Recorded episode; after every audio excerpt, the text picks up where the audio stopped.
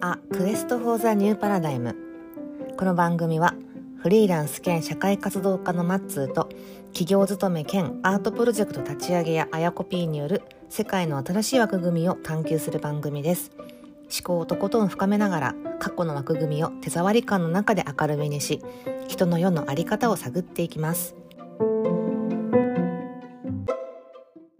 皆さんこんにちは Quest for the New Paradigm あやこですマッツーです。はいはい。今日もね人生の謎解きはい。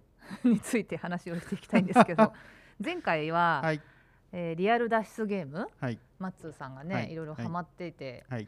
何が面白いのかどんなところなのかっていうところをねいろいろおはい話をしていただきましたけども、え今日は、はいなんかそのね脱出ゲームとかけまして人生と解く その心はみたいな、そうですね。そんな話がどうしてもしたいっていうことをさっきしたので その話をねね。してください。まあ要は人生謎解きだっていうふうに思ってるわけですよもう。一回言ってください。人生謎解きだ。人生謎解き？うん。人生謎解きだと。人生脱出ゲームだと。え 人生脱出？下脱ゲーム？下脱ゲームっちゃ下脱か。成仏ゲームですかじゃあかもしれない。そういうわけじゃない。だけど成仏するためにどうどう生きるかみたいな話だからね。まあまあそうだよね、うん結局はそうだと思うよん結局はね、うん。はいはいはい、うん。えそれでそれで？でやっぱね、うん。なんかね思うのが、うん。まずリアルいわゆるそのねリアル脱出ゲームっていうのはその1時間とかね、まあさまあ、2時間とかっていう中であるうんと部屋に設問、うん。部部屋に設置された、うん。まあ、せ問いを、うん。問いというか問題を解いていうん。くと,、うん、と一つ一つなんか鍵が開いてって、うん。で鍵が開いてって、うん。結果としてうん。最後の扉が開くみたいな。っなるほど。ていう感じな設計なわけですよ。で、まあ、晴れて脱出したら嬉しいみたいなね。で、はい。大体脱出できませんみたいのが、まあ、いわゆる、あのーうん。リアル脱出ゲームですと。うんで人生脱出ゲームもねうんうん。同じだなと思っていて。人生も脱出ゲームだと、人生も脱出、まあ、あまあどこまでのスパンで捉えるのかっていうのはね、うん。期間で捉えるのかっていうのはあるのかもしれんけど、まあ、そう総じて脱出ゲームなんじゃないかって思っていて、まあ、リアル脱出ゲームだと思っていて。うん。じゃないかと思っていていやじゃあ例えばねうーんいやだから俺のだからこの会社を辞める。はい。でまあある意味本当に自由な生活自由な時間とかその生活を手に入れるっはい。ていうのってさ、はいある意味だから会社からの脱出ゲームなんだよね。会社からのリアル脱出ゲーム、うん。サラリーマン社会からのリアル脱出ゲームですよ、うんうん。でえそこがゲームなの？そうじゃないでしょ？ーゲームゲームゲームゲーム。いやいやそのえ？人生っていう大きなこのボードのねボードの上に会社から脱出っていうコマもあるみたいな。あーもちろんもちろんもちろん。だから人生脱出ゲームっていうふうにで言うと、うん。あのーなんだろうなその会いやそれこそなんだろうな、うん、と会社をまあ辞めフリーランスになるとかもあるだろうし、うん。あと何があるかね。転職するとかね。転職するもあるしうんまあうんと家を買うとか？家を買う、まあ、あとプラ プライベートでいやそれこそあれいや介護親の介護どうするかとかさ、はいはいはい。うん。子育てどうするかとかさ、うん。まあいろんないろんなテーマがやっぱりあるわけじゃないですか。うん。でいろんなテーマをどうクリアしクリアというか脱出するかとか成し遂げるかとかさ、うん。クリアするかみたいなさ、うん。まあ、要はそういう話じゃないかっていうふうに思えてきていて、へえなんかゲーム感覚ってことでしょだから。うん、だからなんかねかせ本当に重ならせられるなと思っていて、うん。じゃあだからねうんとなんでこんなこと言ってるかというとじゃあ例えばねその私がその会会社を辞めるみたいな話になったことを振り返るわけですよ。はいはい。でどういう鍵を開けてったんだっていう。はいはい。どういうふうに鍵が開いてったんだっていうふうに思うと、うん。鍵を開けようと思ったっていうのが多分入社5年目ぐらいでね、うん。30手前ぐらいの頃に思っていた。うん。それ何の扉なの？それは。え5年目研修で僕でああの独立したいとたいと思ってますみたいなことを言っていたとか、おおすでにね。うん。そうそうそうう。だから要は扉は扉は見え見えてるというか扉は知っている、はいはい。自分の中でね、うん。要は課題はあるわけじゃないですか、うん。課題というかテーマはあるわけででじゃあそれをじゃあどうクリアしていくかみたいなさ、うん。そこのドアをどう開けるかみたいな話やんさ。結局ドアを開けるっていう風になった時にさおそらくその直接的なきっかけになってったっていう話で言うと会社の中でいくつかの部署を転々としたみたいな話の中で、うんうーんとこのままでも行ってもしょうがないなっていうのが見えてきて、うん。でたまたまその社内でのその社内 SNS 構築活動とかにうん。入って、うん。でたまたまそこで出会っそこで社外のとある会社の人との意見交換会とかに参加して、うんうん。でそこでたまたま出会った人が、うん。たまたまファシリテーションをおのを学ぶ場みたいのをに行っててはい。でその人が行く場にたまたまフェイスブックでえっとあ何この子何久々なんか 3, 3年ぶりぐらいでさこの子何やってんだろうと思って話に行ったらさなんか楽しそうだったからさ行ってみてそれでファシリテーションを学ぶみたいな話になりでたまたまそのへその時ぐらいに並行してそのコーチングをコーチを前元マイコーチに社内研修社社内の部下育成の研修でたまたま出会って、うんうん。講師の人にね、うん。でその人に、えっと、お願いしますみたいなのをたまたまその1年後にうん。こう言って、うん。でそれとそのファシリテーションの学びとかその、うん、とコーチングのそのが深まっていってでさらにコーチングを学ぶみたいな話になってって、うん。でさらにたまたまたまたまそのファシリテーションの学びの中でドリームマップをうん。作る,、作るイベントがあって、うん。でたまたま作って たまたまが続きますね。あずっとたまたまですよ、本当に、はいはい。ずっとたまたま。うんうん。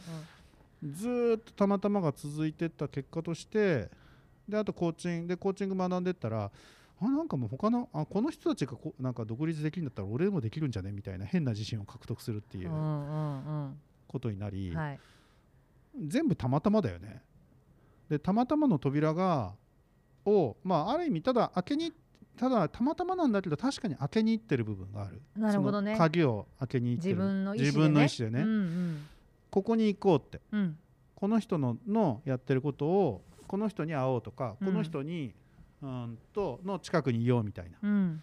ていうのを意図的にそこはた確かに意図的にやった部分があって、うん。まあ、まあ結果としてそういう近づこうとして離れた人も当然いるんだけど、はい結果的に会社からの脱出ゲームに関して言うとたまたまそういうふうに自分がピンときた人っつってるかな。あののところにの活動にたまたまたまたまでやけど、まあ、ある意味積極首で首を突っ込んだみたいなところがやっぱあって、はい。まあ、結果それしかなかったっていう。後から思うと。後から思うとだって。っていう感じがあってさ。い。だから、い、や別に会社をや会社からまあフリーランスになるみたいな、まあ、ある意味自由な働き方をしたいみたいにさ別に何何だってよくってそれって。うん。何だっていいからその扉自分開けたい自分の扉うん。を開けるためにどうしようかなみたいのを自分で探しに行くというか出会いに行くみたいな。うん。でそれの組み合わせでしかなり組み合わせにになってくるよねって思ってい組み合わせでしかだからその道がひあのドアが開かないっつってるのかな。うん。みたいのがあって。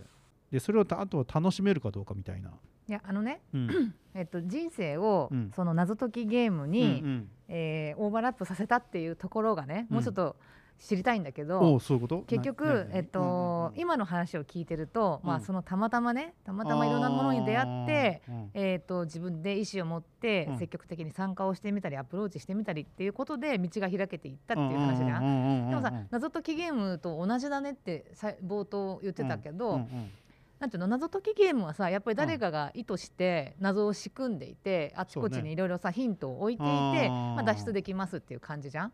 だからどっちかというと多分オーバーラップしてるのはさマッツーさんが、うんうん。それを解いている自分を、なんていうのかな、えっと、客観的に見ると実は似てるっていうこ似てるっていうことな違うな、えっと、客観的に見てやることが実はいいんじゃないって言ってるのかなと思ったの。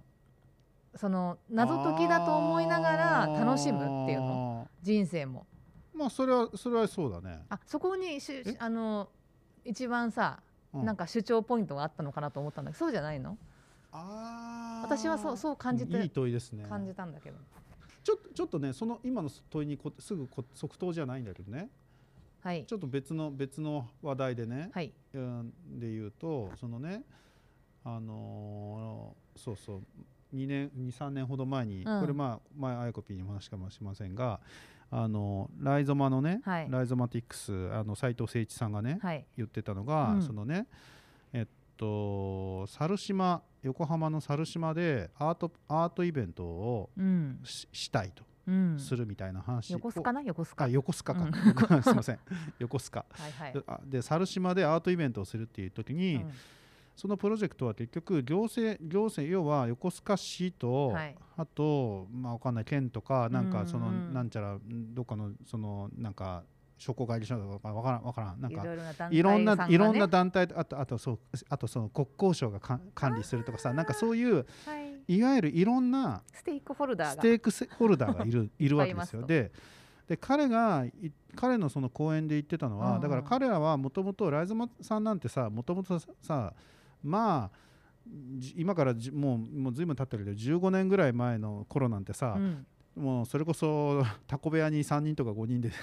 はいはい。何屋さんだったんだっけ？もともとえもともとちょっとああもともとその IAMAS 出たあの2人が、うん。あの斉藤哲さんとかと真鍋大度さんうがん作ってて、まあちょっとしたアートイベントとかやったりとか、うん。最初はウェブ制作やってたんですよ。うん受託ビジネス。そう受託ビジネスのうん。ウェブ制作をただただやっていただけですよ、だからウェブ制作だとそんなことまで広がらないんだよね、うんうん。そもそもそんなさ行政機関をステークホルダーが多いようなプロジェクトがなんてないわけだよね。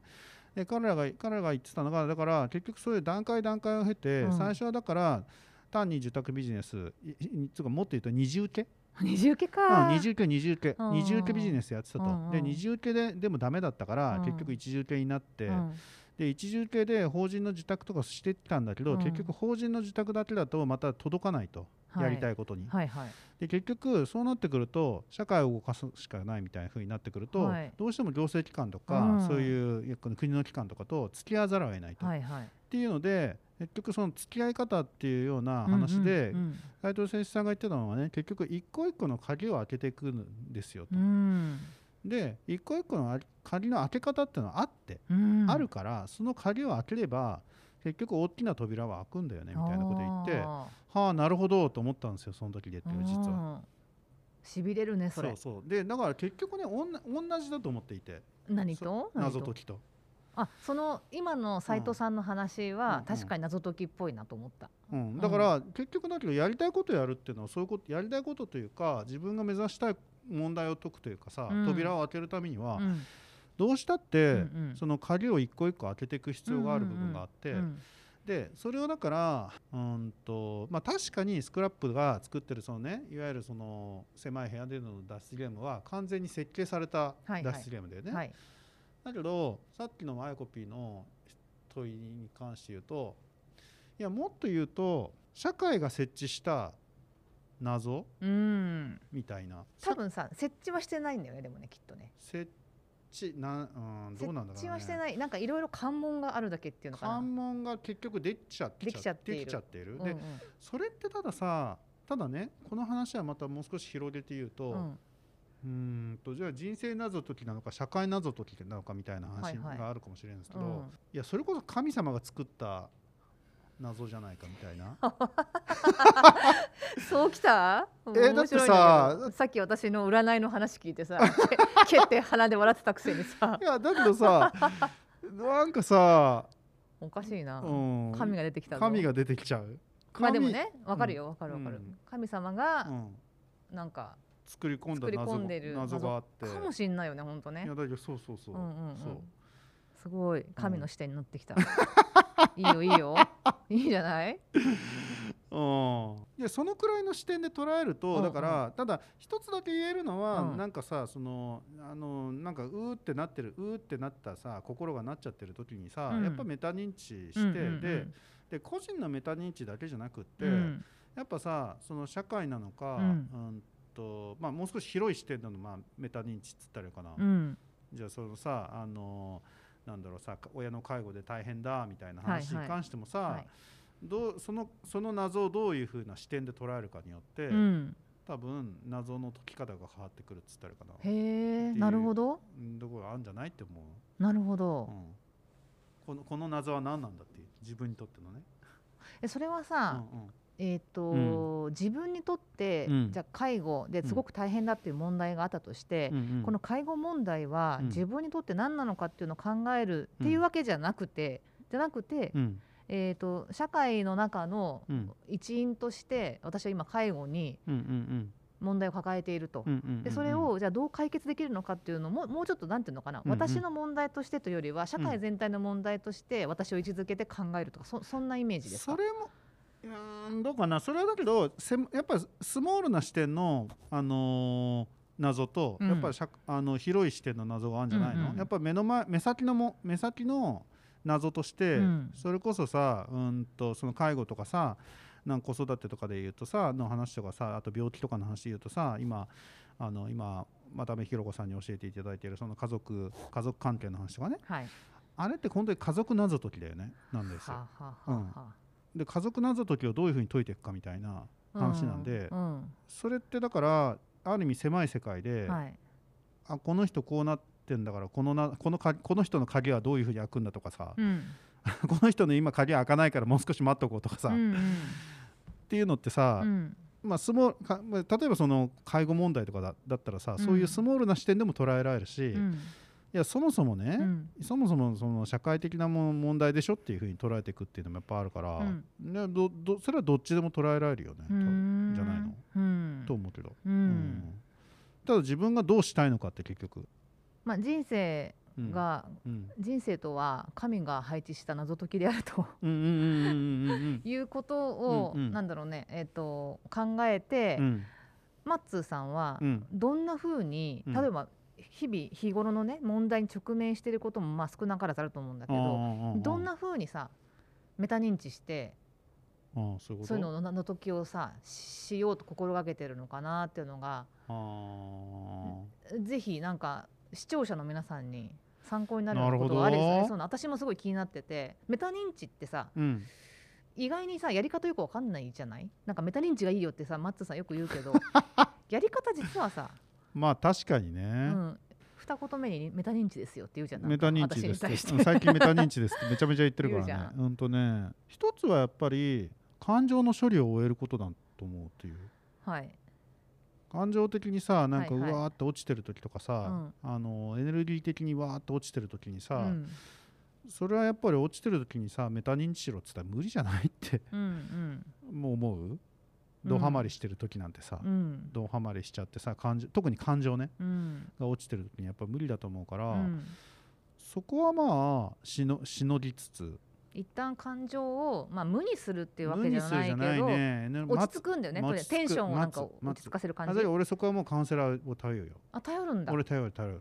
カウンセラー頼った方が早いから。お話をして、話してとにかく出す。うん。であの友達とかに出すとっていいことないからっていうのは いいことないよね。だってあ友達とかパートナーに出したっていいことないと思うよ俺多そう分なんだ。どうわかんない。俺はそれでそれでなんかもうなんかいろいろ議論になった話はあるけど、うん。ここともあるけど、うん。それこそパートナーじゃないかみたいなこと議論があるけど、うんうん。俺はあんまりそこは友達かパートナー出していいことないと思っていて特にぶつけたい感情とかね、うん。みたいなっていうのは、うん。もうそれは俺は専門家だと思っていて、うん。だから専門家にもう出しちゃうよ、うん。でそれで落ち着かせて、うん。落ち着かせた上でのメタ認知っていう意味で言うと、うん。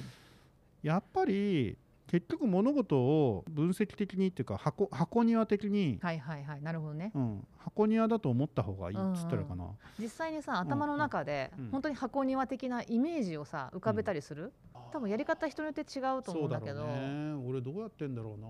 どうやってやってんだろえっとね特におそらく僕の中で一番意識してるのは本当に事象と感情との分離をしてるところだと思う。うあ事象は事象は事象あうん。本当に。起きてる事象はこれだよねっていうふうに極力やっぱり事象にと感情を分離する。この間ね、え？うん。そういえば昨日ね、うん。昨日じゃないうんな、うんうん。あの OJT うん。をさ、うんうん報告会があってさ、うんうんうん2年目の子がさ、うん。見てくださいと。は言ってね、うん。で統括部長からうん。言われたコメントはこうですってさ、うん。そのコメント見たらさ、えーファクトと主観を切り離せって書いてあってさ。まさにそれだよね。あだけどそれはだから、うん。えっとねおそらくそれは確かに確かにビジネスの中でそれをやってきた部分がうある、んうんうん。だから事実はじ、まあ、ただ事実も違うんだよ。まあね。そもそも、そうだよ。わかるよ。そもそも。と捉えてるからね、うん、捉えてるうん、そもそも人間が捉えてる事実なんうんうん本当に事実かっていうのはあるんだけれども極力事実に事実事象は事象事象は事象だよねっていうふううに、ん。うん、って相手が怒ってるんだよねみたいな、まあ、それも事象として捉えるっつったらかな、うんうん別にそれはそれであると思うので、うんうん事象として捉えてただ少なくとも自分の感情との分離をしてないと、うん感情に飲まれちゃうと本当にそれやられちゃうので、うん。だからそこは明確に分離してなるほど。相手のも相手のだって相手の問題は相手の問題ですよねっつって、人が絡む話だったらね、うん。まあつうか人の悩みって基本的に人 基本的に人の悩みじゃん。ああそうかな。そうでもない？私はでも結構今はうん。自分の行く末の話だからあんまり人の人がどうこうとか人間関係の問題じゃない気もするけどな。まあある少なからずあるけどね。まあいいやはい、まあまあまあまあ、うん、そうね。うん、だから結局起きてる、うん、そそこは特に意識してるしてきたとし意識してきたんだと思う。ーんかな。うそこは思そうなんだ、う、うんうん、えでもよくイラついてますよね松さん。あれ？うん。イラついてるよそりゃ。ねうんすよるするする。うイラついてるよね。腹立つわーとか言ってるよね。いるそれはそれはあるあるあるある。あるよね、う、うん。んなんつったらかな。まあだ本気でイラついてる時はなるべく出さないよ。本気で。うん。本気でイラついてる時ね、うん。それとこれは違うみたいな感じ。イラつくっていう部分もなんつったらかなまあイラついてる自分がいるねっていうのうんうん。はそれはそれである、うん。ただ真に本当にイラつい本当に落ちてるとか本当に怒りが出ている時はやっぱりそれはさっきの話でやっぱりカウンセラーに任せる。ねそうなんだ。だからん自分をまず自分の状態を観察して、あめっちゃ感情的になっちゃってるわみたいなうん。ことをまずさ、うん。それすら認知できない時あるじゃん。もう本当にイライラしすぎたり、うん。超悲しかったりさ、でそこをだから認知できる状態の時と、うん。やっぱそれを超えちゃう瞬間っていうかやっぱりあってあるよね。あるよね。うん。それはしょうがないよね、うん。だから俺だからだから特に超えそうな時はだからもうカウンセラーっていうのはそこもう決め自分の中で決めかそろそろうん。カウンセラーさんちょっと電話してうん話聞いてもらわないとまずいなって思うんでしょ？自分ってで。いうふうにつうかね自分の中であの、ま、私のそのメタ認知的な側面で言うと、うん。私本当に嫌な思いがあると、うん。寝込んじゃいますのであその状態が3日間とか続いちゃうと本当に良くないので,、ーうんうんうん。でいい何も解決にならないんだよね。そうだね寝込んじゃってうん寝込んじゃっても。寝込んでも結局まあまあ多少は解決するんだよ、うんうん少しはエネルギー養生になるからいいんだけど、うんうんじゃあそれがさ1週間続いていいことなんて何もなくてさ、うん。だったらまあせせめて 2, 2, 日目ぐらいのうん。とか3日目ぐらいにすいません頼むから 今日話聞いてもらえますか、みたいな。うん。う んそれで回避するみたいな。なるほどうん。ね。でそこで少なくとも自分のエネルギー状態のをこう整える。うん。っていう整える。う。ん、っていうところだけは整えるっていうかまあ最最低ラインに戻すそうだね。うん。ゼロに戻す感じだよね。まあ、ゼロまではいかないけどね。えゼロっていうかマイナスでもなくプラマイナススでもなく。マイナス10がねマイナス3ぐらいに戻るみたいな。あそっかそうとなるほどね。う。ん。まあゼロにはならないってことか。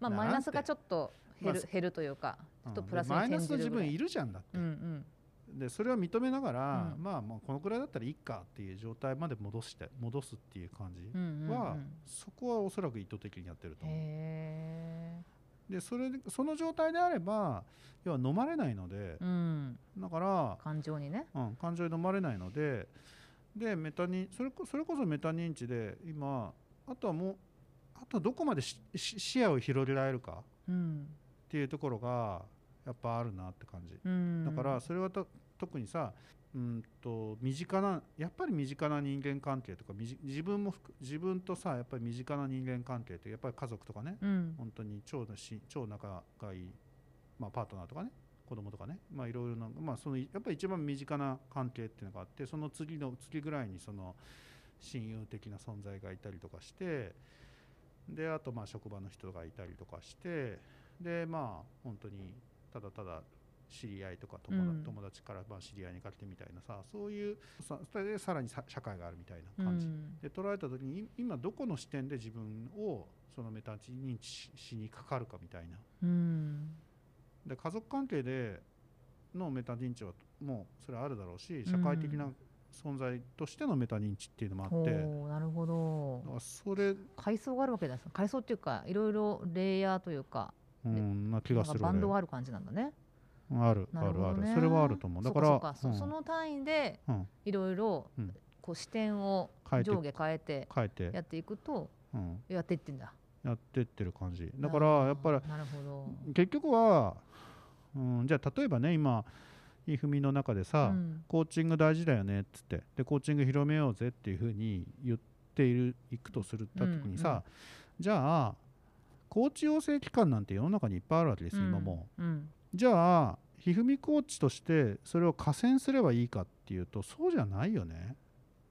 河川状態を作り河川状態を狙うかっつったらさそんなことは狙う必要なくってさ結果的に全体としてまあなんだろうコーチング的な思考にも思想っていうかさ考えにに基づいた思想が広まっていくことが大事なんじゃないって個人的には思っていて、とかね。うん、とかっていうような、そのコーチングっていう、うん。まあ、業業界というか同じレンジで俯瞰して見てみるそうそうそうとそうそうそうそうそうだからかい、まあ、それはだからそのとはいえまあビジネスでしょみたいな話があるんだったら、それはさそれはさ会社と会社として見るっていうのは当然あるし、うんただやっぱ社会として見るとかさ、うん業界として見るとかさ、うんやっぱそういうなんかこうレンジを変えるなるほどっていうのとあとは時間だと思うはあはあ時間っていうのは？え今かっていう？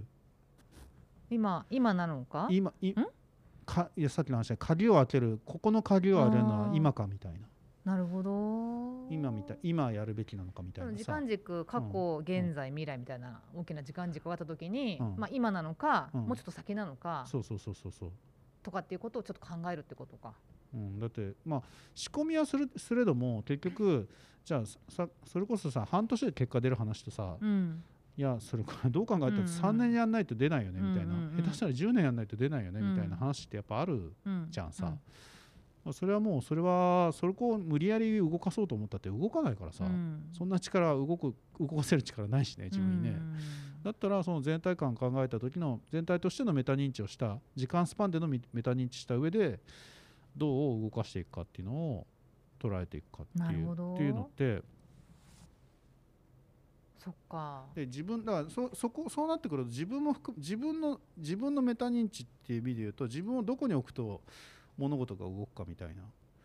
自分という人を自分という人をキャラクターキャラクターをここプレイヤー一プレイヤー1をここに置くのとうんうん。効果がや出やすいのかとかここに置くと出やすいんじゃないかみたいな。うん面白いねそういう世界だと思うなっていう。ちょっとここに置いてみたらもしかしたら面白いかもしそれないうそうそうそうそうそうそうそうそうそうそう。ここにここに置いたらうん物事動く動きそうじゃないみたいな。でそんな風に思ってんだ自分をすごいねまあだけどでどこまでできてるかっていうのはあるけどだけど感覚そういう感覚だよ。えでもさ、うんうん本当にそういう風の頭の中で考えてんでしょそういう風な感覚で一旦その感情をね鳴らしてうんうんうん。フラットにしてあただやっぱねこれはねコーチングセッションを受けてる結果だみたいなところもあると思う。ああそうなんだ。やっぱね毎月1回のコーチングセッションの中である意味意図的にそういうところを作り出してる可能性はある。あじゃあコーチングの時間の最中は割とそういう風にしてる客観的に見ながら話をしてんだ。コーチングを受けてる時はそういう話をしてある。そうなんだ、うん、あんま私り結構ね、うんうんうん。コーチングで感情を話しちゃうんだよね割と。まあそれはそれでいいんじゃない？いやだからちょっともったいないっていうかえさそうなの？だって俺さっきのさカウンセリングセッションの時とかこ、まあ、思いっきり感情出すよ。うんだからカウンセリングとかの場だったらいいんだけどコーチングだったらもうちょっとそういう風にしてみたいなと思って今。まあ、逆にだからそれは使い分けをだから自分の中でしてみたら。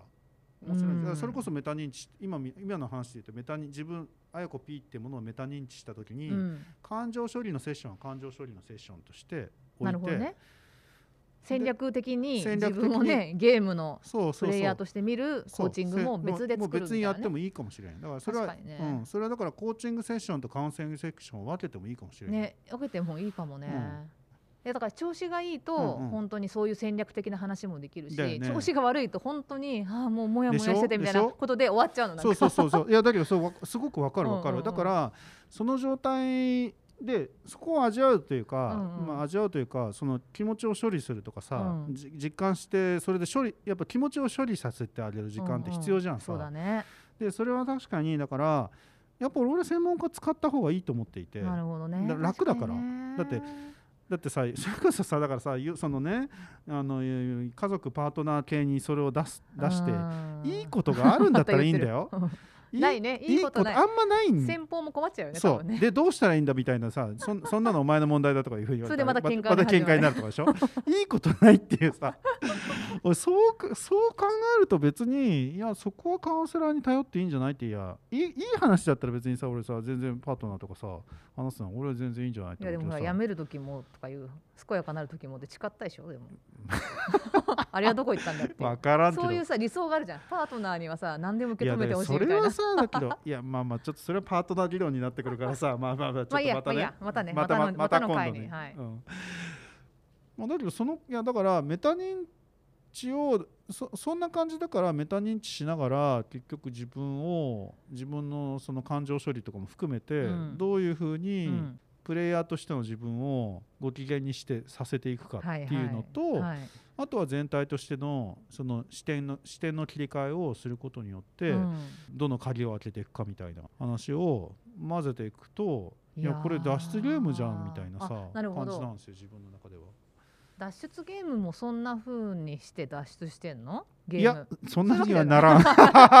脱出ゲームはもうはーってなって逆にるよね。逆に超マインドフルになってんじゃない？なってるなってるるなってるなってるなってるまあでもねそれはそれで後からうん思うとってう感んそう、じなるほど。うん、まあそれは時間単時間単位がやっぱ1時間経ったうんうんだからうんうんうん。そそうね。いやこの間ね、うんうんあの、うんあやこと水江のご機嫌チャンネルで、水江とも話したんだけど、うん。結局さ会社もうん。ゲーム、うんゲームなんだよ。ゲームだよそう。ん、ゲームなのに、うん。なんかさ、うん。そのそれが人人人生とまでいかないけど仕事のキャリアのすべてっていうふうに思っちゃうと、ものすごいイライラしたりとかしちゃうんだけどゲームクリアと考えれば割とね、うん。割り切れちゃったりある程度の距離が保てたりするよねっていう話をねしたんですよ。今日今日の朝私が思いついたのはね、うん。謎解き思考おいいね。それまた新しい言葉出ちゃったねそれ、うん、謎。本屋に並ぶよそれ多分。本 本や並ぶでしょ。並ぶ並ぶ。べらそうでしょ？だから並まあ謎と謎解き思考なのか脱出ゲーム思考なのぶかっていうふうにしちゃえうばん。楽だよね、うん楽だね。うん。なんかさ、うん。没入感うん。があった方が、うん。没入感こそ幸せって私は思ってるんだけど、うんうんなんかちょっと没入感からまた別だよねそれってね別別、まあ、没入は没入の没入のねしたいしたくって幸せを味本当に味わうんだったらやっぱさそれは没入うん。感最高だよね、うん、そりゃ最高。最高じゃん、うん欲しいじゃんそれは、それは。そうだよ、うん、欲しいよやっぱり、うん。だからそれはそれでいいんだいいいいよ。だからそれはそれ、だから切り替えができるかっていう話だけだと思っていてなるほど。あれかなじゃあさ、うん。ここうん。ここに行くと自分絶対没入するから、うん。そろそろここに置こうみたいなあぜそれはあると思う全体としては謎解俺き思考なんだけど、っうん。うんそうそうそうそうそうそう。そうそうんだろうかもしかしたら。え俺だけどそういう意味ではん。最近さ、なんかさあの週2回ぐらいさなんか温泉行ったりしてんだけどさ。いいっすね本当に。温泉はやっぱ没入感味わえるよね。ああそう。入ってる時が？うん入ってるだけではーってやっぱ思うし。なるほどうねんで今週は週に2回、うん。えーマッツうん。マッツを、えー温泉に置いとこうみた置いといなこうみたいな。っていうふうに考えてんの？まあそこまでじゃないか。でも似たようなことは考えてる。まあだけど似たようなもんだよそれ。へえそうなんだ、うん、疲れてるしこのこの人疲れてるしみたいな、まあ、そこまでにメタ認知するかっていうのはあるけど、まあうん自分が疲れてるなと思ったら、うん。っていうかまあはーって思ったらもうはーっていうのはもう 即即温泉みたいえそれちなみにさどんぐらいのさ、な、うん、時間で決めてんの？直前に決めてんの？もしかして。結構直前に決めてるよ。あそうなんだ。そんなだって、うん、直前じゃないとだって。だって結局さこの辺の話になってると結局そのマインドフルネス的な今を味わう的な話になってくるからさ、そんなさ今を今今判断しないとさうん。うんあの今今の自分を満たせないよね。へえでもほら旅行とかってさ、まあ、うん。友達とかと行くとかさ、家族で行くにしてもさ割と計画的に行くじゃない、いやだから計画性のある話計画性だから温泉なんてさだってそれこそ今近場で車で15 10分ぐらいのところにさ温浴施設がありまして。はい。ええ、だから温泉はうんごめん今日温泉行くわっつって。いやそういううん環境の人はいいけど、え？いやそういうそういうテーマだったり温泉だったらいやいいのかもしれないけどさ例えばだからさ、うん。スキーに行くとかでもさね？